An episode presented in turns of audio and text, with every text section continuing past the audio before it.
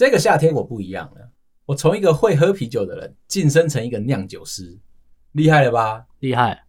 虽虽然我不知道厉害什么，你想称赞你跟我说啊。这一次憨啤酒来找我们合作，特地给我了一组酿酒的 kit，让我可以在家里面学习怎么样酿啤酒。哎、欸，这产品真的很特别、欸，超级有趣的。嗯、当下的时候啊，特别为了他跑去找我那个爱解释的前辈，去理解一下酿啤酒的过程是不是很繁琐。果不其然，我前辈跟我介绍怎么样酿啤酒啊，介绍了一个小时。解释病的两个人在聊天，我把这一个想法拿回去跟厂商聊的时候，才发觉一点都不困难。那一天我自己在家里面酿，我就找了我老婆小孩一起来玩。步骤很简单诶，真的是你只要会煮开水、煮泡面，你就会酿啤酒。包还没有那一组吗？其实我没有收到啊。你只给十一，那就只有十一讲哦，因为你本身就已经很忙了。然后还要再逼你说你要去煮一个东西起来，而且这个东西要熟成两个礼拜，发酵两个礼拜。哦，它总共要一个月吗？最好最好是一个月。成果发表会那一天，我把我平常不太喝酒的妹婿找来。你那天有带酒酒吗？有 成发不是都要有需要这么正式吗？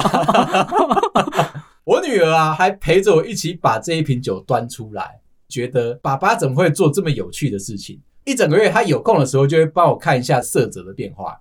拿出来的时候，我妹婿有一点惊讶。平常他不喝酒嘛，他会觉得说啊，啤酒不就长那样子？你能够告诉我说有什么样比较不一样的吗？我就很骄傲的介绍这一支啤酒，IPA 艾尔酿造，整个呢清淡风雅，又富含水果香气。我说喝的时候有水果香气，喝的时候有水果香气，不准夸大哦。闻起来也会有一点跟平常市面上贩卖的啤酒的酿造方式不一样，它是用艾尔的方式去酿造的，一般是用拉格，所以你会感觉到它喝起来的那个层次口感不一样。重点是除了入口清爽以外啊，尾韵是偏酸，不是苦的，非常好入口。妹婿啊，喝了两口之后觉得惊讶，我们两个人啊就边聊天边称赞对方，就这样把酿出来的两公升的酒一点点、一点点，慢慢的就把它喝完了。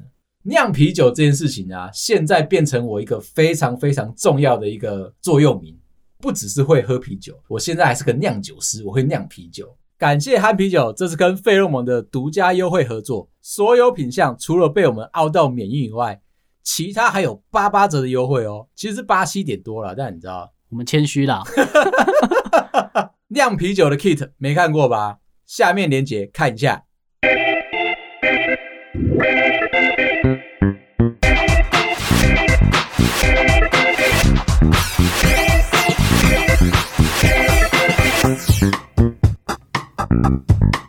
欢迎收听贝王，我是十一，我梅心，非常感谢梅心的大力的帮忙，让我昨天又可以翘班去看电影。那你知道昨天发生很北烂的事吗？你这个北烂 gay，怎么了？昨天我们下午就有一场会议嘛，嗯、那你在会议前就闪人，就跑去看电影。那当然我也知道，所以我进会议室我就跟大家讲，今天十一有事，这场会议不能参加。那我们线上的人我们就先继续，然后大家都说好啊，我们就继续谈我们的公司的案子。嗯哼。没想到你这个北兰到了电影院，你还上线，你一上线的话，我尴尬了。哎、欸，我有责任感哎。对，那大家是不是就问你说，哎、欸，那你现在的案子的东西啊，干嘛的啊？你人在哪里啊？哦，那你这时候是不是要开始讲话了？对啊，我慌了，你知道吗？就有另外一个同事超机警的，嗯，他疯狂 mute 你的麦克风。你看，大家是不是对我很好？那你是不是发现你怎么讲话都没人理你了？我只是觉得奇怪，基于我的良心不安，我觉得说把所有的会都丢给你帮我开，这样子是很不礼貌的一件事情。那你有没有发现，你上线的时候我很慌？呃、你你来了，但是我还是要称赞你这次做的非常的好，嗯，因为你让我看了一部好电影。下次这样我就换我离线了。这一次我去看《侏罗纪世界》最后一集第三集。可能会跟所有网络上面的评论意见会有一点出入，所以是好还是不好？我很推所有的小孩带你爸妈一起去看这部片，所以是好看的。我自己认为非常好看。网络上面的评论都说这部片很烂，就是一群人一直跑来跑去啊。侏罗纪公园吗？我讲完三集哦。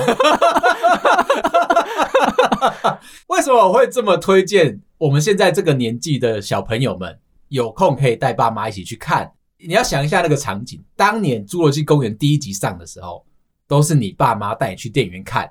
对啊，期待又兴奋的感受，你可以在大荧幕上面看到真实的恐龙上演，而且恐龙会咬人，所以他说不会咬人，干嘛跑？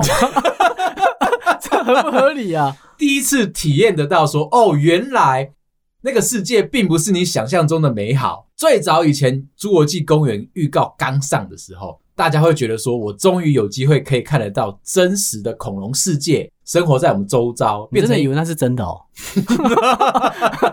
我只是想确定一下，变成一个很真切的动物园嘛。嗯，只是里面的都养的是恐龙，才发现到说，哦，原来里面有肉食性的，而且它会咬人。咬了会很痛，因为咬下去会哀哀叫。中间又穿插了很多这些有一点惊恐的画面，让你整个人肾上腺素急剧的喷发。看完这一次《侏罗纪世界》最后一集，重新回到了当年的悸动感。我跟我老婆啊，非常的兴奋，觉得说一定要带你跟你老婆去看的。嗯，看，你们是不是人啊？现在有点过分，有没有？去看电影还多带你老婆。这边有一个插曲，等下你老婆知道那是上班时间吗？她知道啊。OK，这边有一个插曲，我一定要非常兴奋的告诉你，这一次我有帮我老婆加点了饮料跟爆米花。那我说这一次爆米花我就不选择了，留给她去做决定。当下在选择的时候，还转过头问我说：“哎，你确定你不用挑口味吗？”我说：“不用，这次全权就交给你负责，因为我觉得是你会想要吃的东西。”所以他到柜台就说：“我要没心的口味。”这样你会生气吗？非常接近。我以为他会帮我点甜咸各半。哦，你以为他也会喜欢你吃的口味？我曾经以为我喜欢的东西是他也会喜欢的，没想到这几年来都是他在配合我。哎，当然啦、啊，谁会吃甜咸各半啊？我吓到了，老板。我要全糖的饮料，我要可乐，谢谢。这都是，这都是必备的，你知道吗？然后我整个人心里面凉了，诶超级忏悔的。我老婆真的是在配合我的生活，诶不然谁会吃那个口味？带着这个忐忑的心情，带我老婆一起去看了《侏罗纪世界》最后一集。整部片啊，我被我老婆吓到了，她的那个丢被吓到的那个丢啊，叉叉丢啊。反应之夸张，大概三分钟就来跳一下，一直觉得我坐在跳跳车里面。哦，Okay. 他疯狂的被恐龙吓到。这一次的吓到的场景都是跟《侏罗纪公园》的第一集致敬。当下我就觉得说，哎、欸，奇怪了，你如果已经看过三十年前的那个第一集，应该可以猜得到后面会发生的状况。看完之后结束，我就问我老婆说：“你到底有没有去电影院看过第一集呀、啊？”我老婆说从来没有啊，她没看过第一集，他都是在电视上面看。她说她小时候是乖宝宝。我说哎、欸，你不能这样讲啊！对啊，谁说去电影院就是坏孩子？所以他没有看到迅猛龙用爪子在敲那个钢桌吗？有，因为是在小荧幕上面看，没有那么的激动。中间它出现了非常多那种恐龙转过来跟你四目相交的这个画面，一直一直不停的出现，每五分钟、三分钟就来一次。回归到了最早以前第一集在讲的一件事情：生命智慧找到出路。有这么佛学的结论？你确定吗？第一集的最漂亮的 slogan 就是这一个：生命智慧找到出路。所以是琥珀里面有蚊子吗？对，把恐龙的血液抽出来之后，经过了这些基因改造，最后才把它找出来嘛。这些恐龙因为不安于世，所以他们最后就爆发了。整个六部。都是在讲这件事情。那最后一集就是用这一个精彩的 slogan 在做一个贯穿。虽然剧中完全没有提到这句话，看的时候你会哦，我真的回到小时候跟爸妈一起去看电影的那个感动，才会说建议大家不要自己去看。我在电影院，现在我们带我们爸妈去。对，我现在这个年纪耶，对，适合吗？超适合。可是我跟我妈不熟哎，开玩笑的啦。对，我很多年没有跟他一起去看电影，这个是你们可以重拾亲子快乐时光的一个非常重要的契机。昨天去看电影的时候，整个电影院啊，大部分都是小朋友带爸妈来看，那爸妈可能都已经六七十岁了。你的小朋友是这个小朋友？我对你的年龄分类是有一点。这里面的大缺点是在看电影的时候不能够很专注，爸妈们啊会一直不停的在聊以前的事情，大家都有解释病，疯狂的会解释说啊这个场景三十年前他有播过啊，他们是这样子有串联起来的，你会觉得说很吵，可是有一种在露天电影院的感觉，很温馨的感觉吗？很温馨，但是很吵。OK，所以你会生气对不对？差一点要生气，可是我心里面瞬间这个心态就转换过来了。就是一部非常适合亲子共享的一个时光嘛。讲到生命之会找到出路这个 slogan 啊，我就想要跟你聊一下今天的主题。主题是偷吃。OK，很明显我没看。不是，为什么你不会问我说那个关联点是什么？哦，你想我问你，那你就说。我在搜寻偷吃的这些故事的时候，包含在我的生命记忆里面搜寻。整理就看到了一句至理名言，延续的生命智慧找到出路。这句话，这句话叫做“偷吃只有零次跟无限多次”。回来啊，《侏罗纪公园》跟《侏罗纪世界》就是在讲这个观念。屁啦，屁啦，偷吃人类是不是？当初的恐龙为什么会出现？就是因为他们自己想要存活下来，所以他们就有了不同的世界发展。我身边有一个朋友叫做阿伦，他也是经历了这一段过程。你说他想活下来吗？我有理解错吗？没错，在认识他的时候还不算特别的熟。那个时候我们经常约出去唱歌。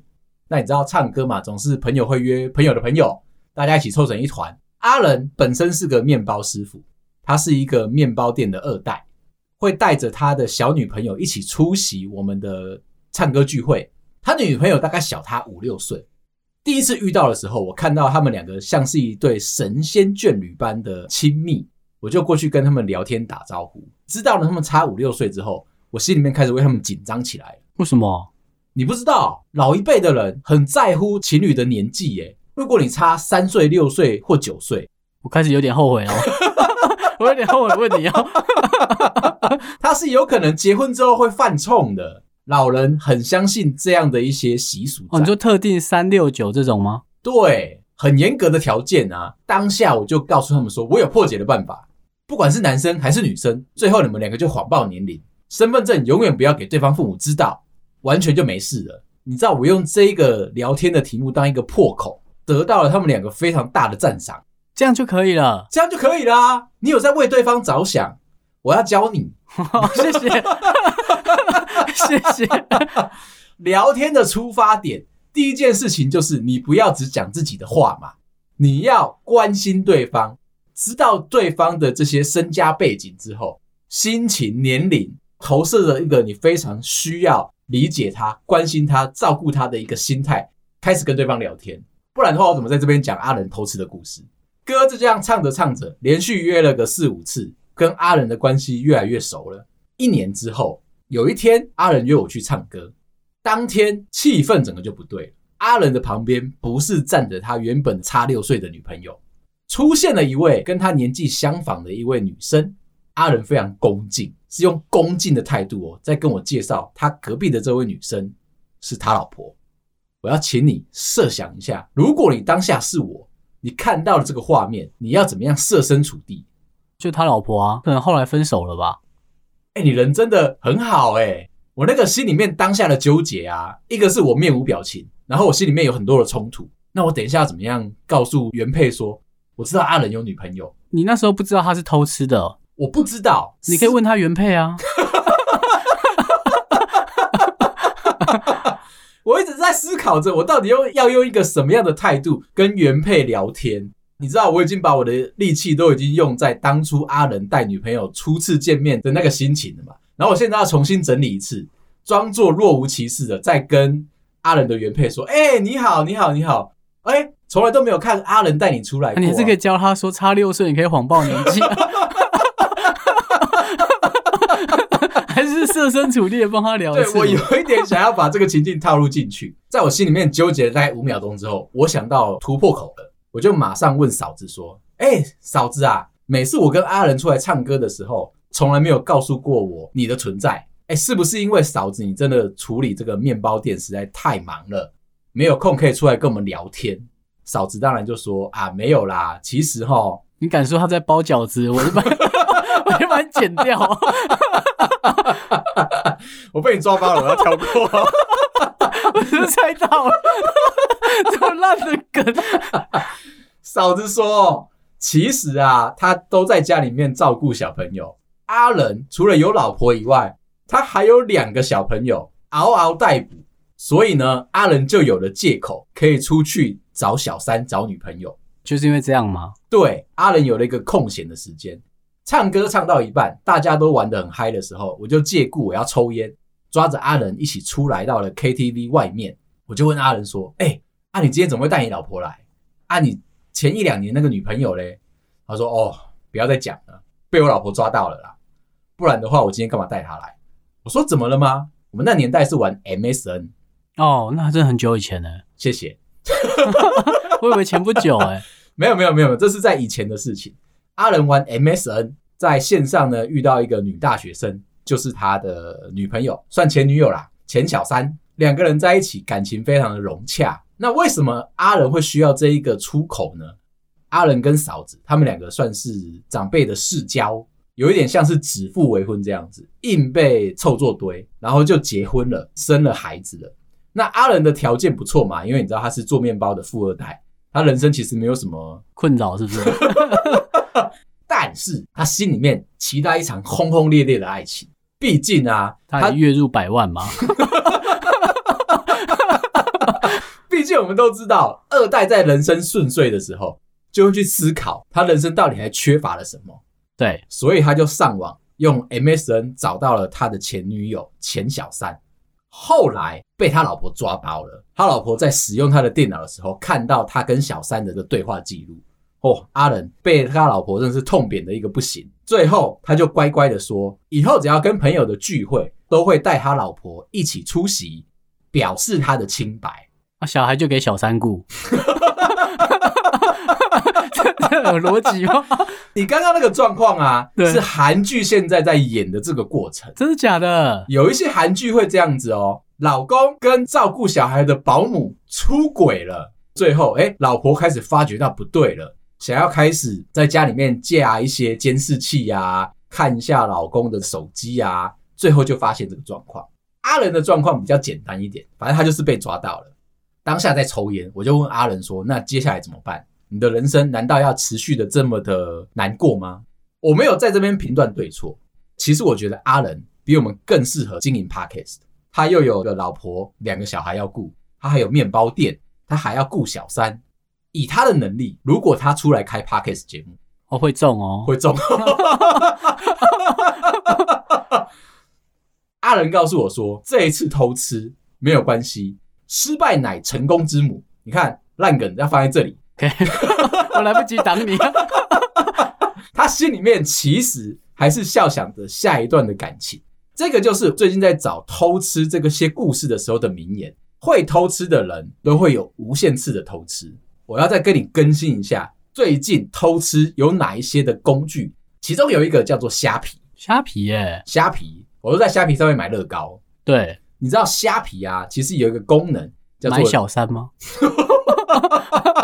还 要忙什么？虾皮上面有一个功能叫做聊聊，对，你可以直接跟商场的主人或者是商场的小编在线上就进行对于你想要买的东西的一些咨询。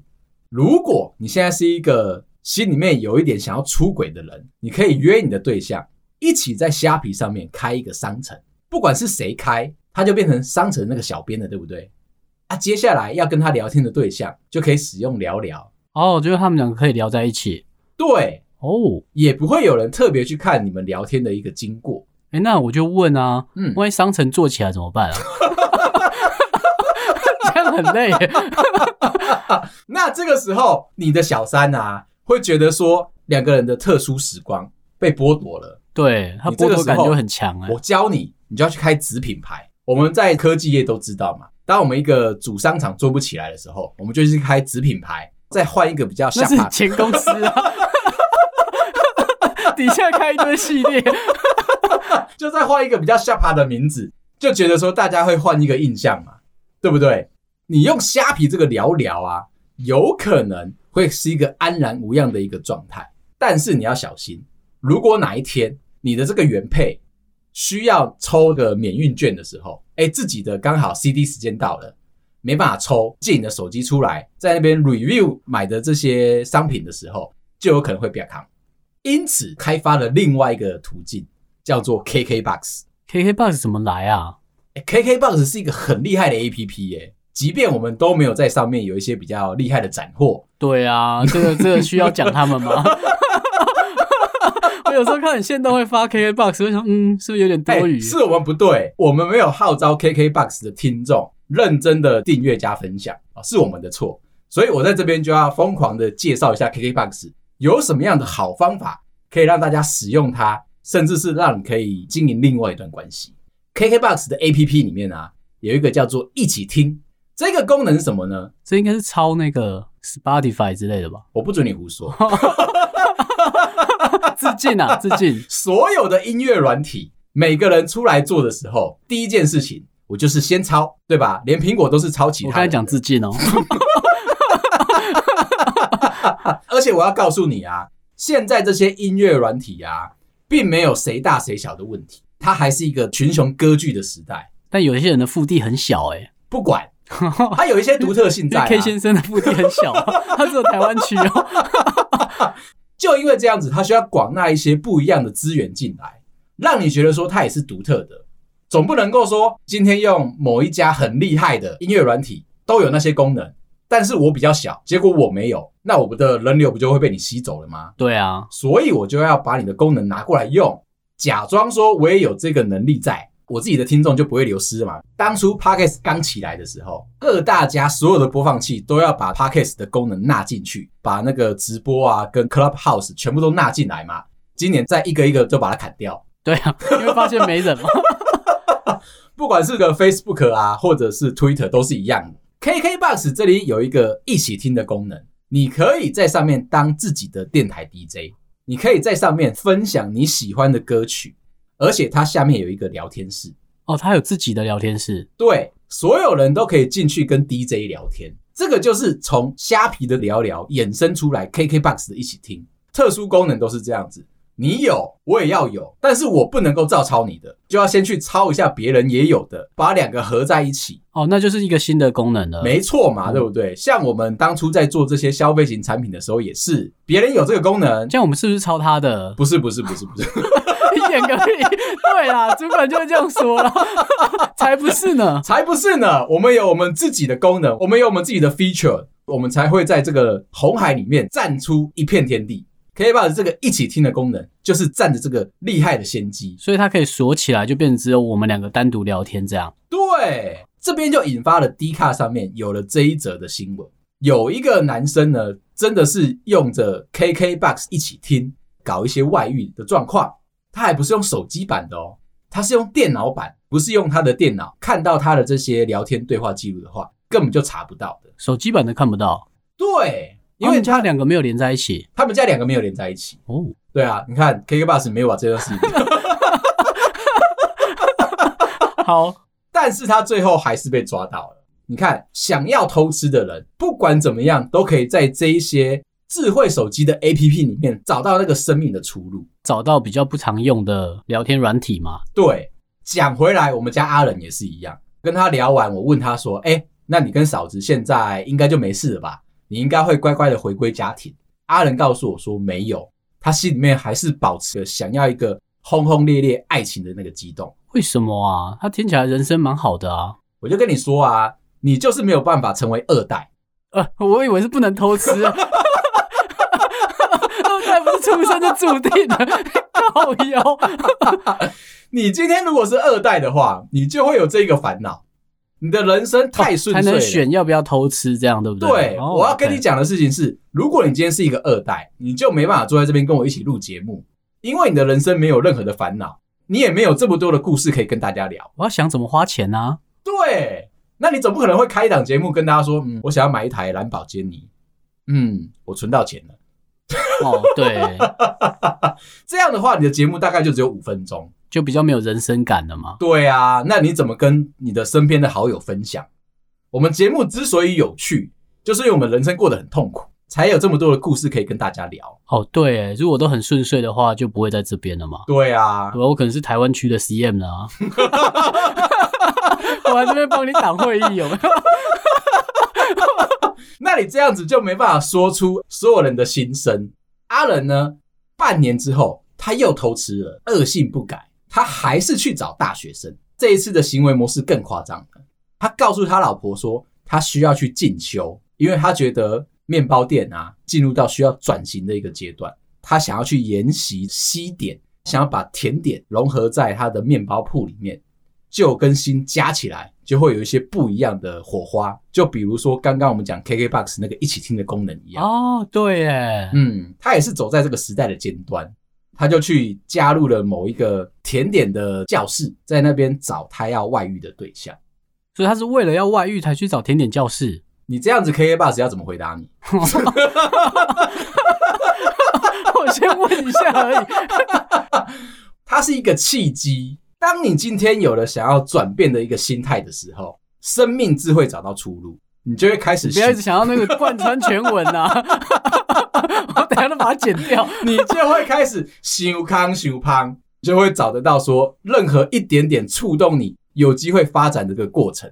所以，因为想要精进自己的甜点能力，他就去参加了甜点教室，就在这里跟里面的女大生邂逅了。也是一样，半年之后，他就约我出来唱歌。诶，阿伦居然又有了新对象，他这个人非常的骄傲。他告诉我说：“失败乃成功之母，一次的失败不算什么。你知道国父革命了十次才成功，有些人不当他是国父哦，小心哦。”对，这个的确是有待商榷。嗯，但是你讲孙先生好了。啊、但是我就要告诉你这个问题：阿仁觉得啊，在他原本的婚姻关系里面啊，有的都只是责任，都只是义务。你看，他是一个二代嘛。接了一个面包店，月入数十万，心里面很过意不去。娶了一个老婆，生了两个小孩，心里面还是很过意不去，觉得说他人生不应该这么顺遂，所以他就去外遇了。那他偷吃之后呢，觉得说人生被满足了。唱歌的时候，我就边喝酒边问阿仁：“那你人生的下一个计划是什么？”答案是他想要被抓到。被抓到的时候啊，紧张刺激，就如同我们今天在讲这个侏罗纪世界一样，紧张又刺激。你原本觉得说恐龙是无害的生物，到最后它会咬你。你看到牙齿，你看不出来吗？他觉得说整个过程啊，会让他的人生有一个不一样的体会。他没办法平平淡淡的过生活，我就想要找一些刺激嘛。对，他的爸妈可能已经给他一个非常完整的一个人生的蓝图，嗯，可是他不想要在那个蓝图里面过生活。但是他又舍不得月入数十万的这个状况，他也舍不得说要放弃他的家庭，因为他爸有跟他讲，如果离婚的话，家产就不会再给你。因为这样子，所以他偷吃，跟外遇对象在一起，希望有机会被发现。另外，我要再来补充一下，后来我又在网络上找到一个不错的故事，教你做一个偷吃的一个方式，这个就更厉害了，网络汇款。当然，我们要先跟大家介绍一下，如果你是同一间银行的交易的话。汇款是不扣手续费的，但是如果你是跨行的话，一次要扣十五块，这个你要小心一点，因为扣着扣着它就会用完。这户头很少是不是啊？在里面不需要存太多的钱。这一个故事是这样子的：有一天有一对情侣，两个人都非常相信对方，手机呢也是互相都可以给对方看。男生突然间看到女生有一些奇怪的汇款进来，汇款都会跳通知嘛。而且是连续的把钱打进来，他觉得说有一点奇怪。一般来说，我们都会一次给一笔嘛。对啊，因为我们刚刚讲到了手续费非常的贵。只是因为他的女朋友原本就有在做网拍的生意，有一些多笔的汇款进来的话是稀松平常的事情。这个当下，男生有一个警觉在，所以他有去看了一下，哎，虾皮的这个聊聊是不是有一些奇怪的记录在？因为女生自己是开商城的嘛，如果说有一些奇怪的猫腻的话，也许会藏在聊聊里面，找不到任何的症状。接着，当他在看个手机的时候，又跳进来了一些汇款，那一个金额就有一点点奇怪，五二零五二零。一般来说，我们不会卖东西用一些比较奇怪的数字嘛。当下他可能是直觉，所以呢，他就打开对方的网络银行，看了一下现在的汇款状况。刚刚有讲，因为他们两个是非常相信对方的，两个人的手机是可以互看的。他就看了一下那个汇款记录，诶，好奇怪哦，有很多小笔的汇款，汇款都还是同一个账户，而且那些汇款金额啊，看起来这些数字是有一些暗示在的。他的直觉很精准，应该不是脏话吧？如果你今天跟一个人吵架，你会用一个汇款的方式，然后跟对方吵架吗？用钱羞辱他，比如说这个，不要不要。我曾经考虑过这件事情，欸，如果我要表达我对老婆的爱意，然后呢又是正向的，对，然后又觉得用钱的方式有一点俗气。那我就看了一下有什么样方式可以让老婆收到钱又会特别开心的。我本来想说要转这个六千万，为什么我们每次在讲说钱的时候啊，金额要大哦，金额都有可能像是你想要买的那个房子的那个价格吗？对啊，哦，因为我最近可能在看。看着看着，说不定有一天会中乐透。我想要告诉我老婆说，我爱她一生一世。那翻成求爱密码的话，就一千三百一十四万呢、啊，是五，蛮好翻的啊。五二零一三一四，也就是说，我的户头里面必须要有五百二十万一千三百一十四元汇给我老婆，她才能够感受到说我有多么的爱她。可是这件事情造成我的困扰，因为你还没爱过吗？钱给不出去是不是？就是他如果以前只是个 BB call 或者是简讯，哎，我传到你手机里面，然后你就可以知道说我有多爱你，一生一世嘛。当它变成一个金额的时候，有一点伤人啊，因为我的存款可能就不一定到那边。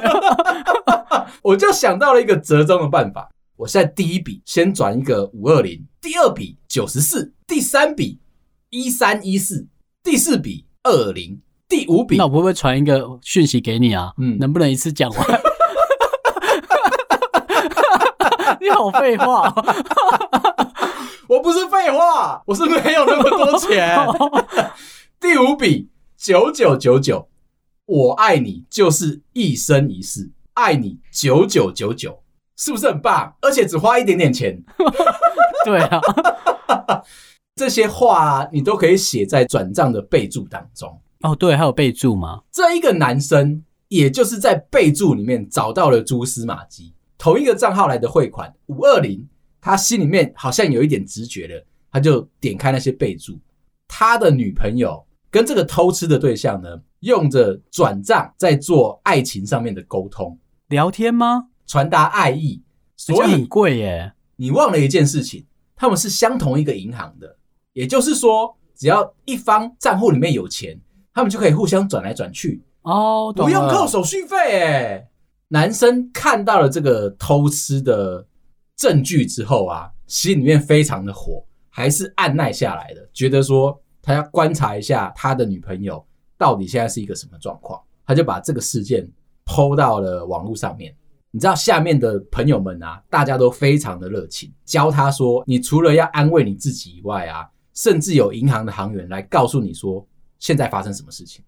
如果你要讨厌对方的话，你可以连续汇二十块，汇五次到对方的账户，他就会变一百块。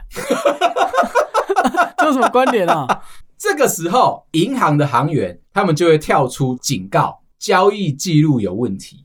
银行的行员会去 monitor，会去监视，说谁的汇款账户有这些奇怪的事情发生，有可能是诈骗，他们是可以通报警察局或者是行政单位，把这个账户给锁起来的，因为有可能是诈骗集团在那边偷偷试你的账户是不是活着，能不能够从里面挖钱出来。我们刚刚不是说吗？男生其实是从转账的备注当中看到了他们两个浓情蜜意的这些交谈记录嘛。银行行员也看得到呢，备注那些他们都看得到，看得一清二楚的。平常在交易的时候啊，就可以得到这些资料。银行行员呢、啊，在下班之前有大部分的时间都在都在看聊天记录，是不是？谁会这么无聊哦？这对我来说是一个莫大的冲击耶。得到了这些知识之后啊，我现在恍然大悟，每次我们到了 ATM 前面，在汇款的时候，都会有这些防诈骗的这些资讯。那这些银行行员就很辛苦。我提醒一下，你在讲偷吃哦。你突然就变这么正向，我有点怕。你可以像我以前一样啊，就是疯狂的喜欢很多人，追求很多人，最后你找到一个对象定下来了，我就觉得说应该要专一啊。如果你们心里面都觉得说跟对方有一些不平衡的事情，可能都是因为你太闲，所以你才会修康修胖的。今天就先聊到这啊！如果大家喜欢我们的话，麻烦到各大收听平台，请大家帮我们五星点赞、留言，还有疯狂的分享，谢谢大家，拜拜，拜拜。